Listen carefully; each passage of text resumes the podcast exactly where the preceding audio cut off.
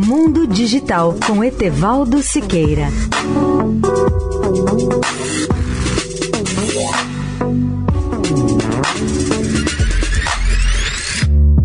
Olá, amigos da Eldorado. Finalizo hoje os comentários sobre as constelações de centenas de satélites de órbita baixa.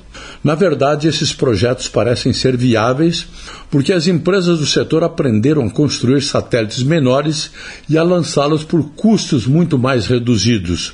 Durante a era dos ônibus espaciais, o lançamento de um satélite no espaço custava cerca de 50 mil dólares por quilo.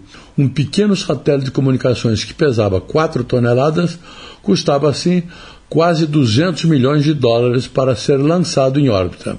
Hoje, com foguetes reutilizáveis e mais baratos, será possível agrupar dezenas desses satélites em um único lançador.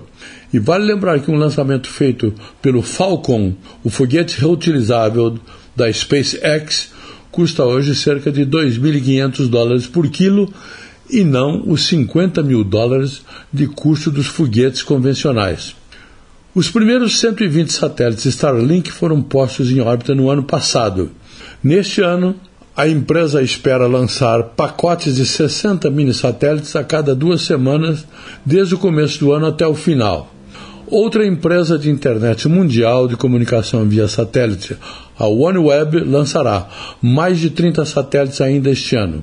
E em breve, esses enxames de satélites estarão trabalhando em conjunto para fornecer o acesso à internet até mesmo para as populações mais pobres e localizadas nos pontos mais remotos do planeta.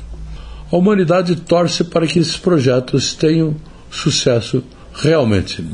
Etevaldo Siqueira, especial para a Rádio Eldorado. Mundo Digital com Etevaldo Siqueira.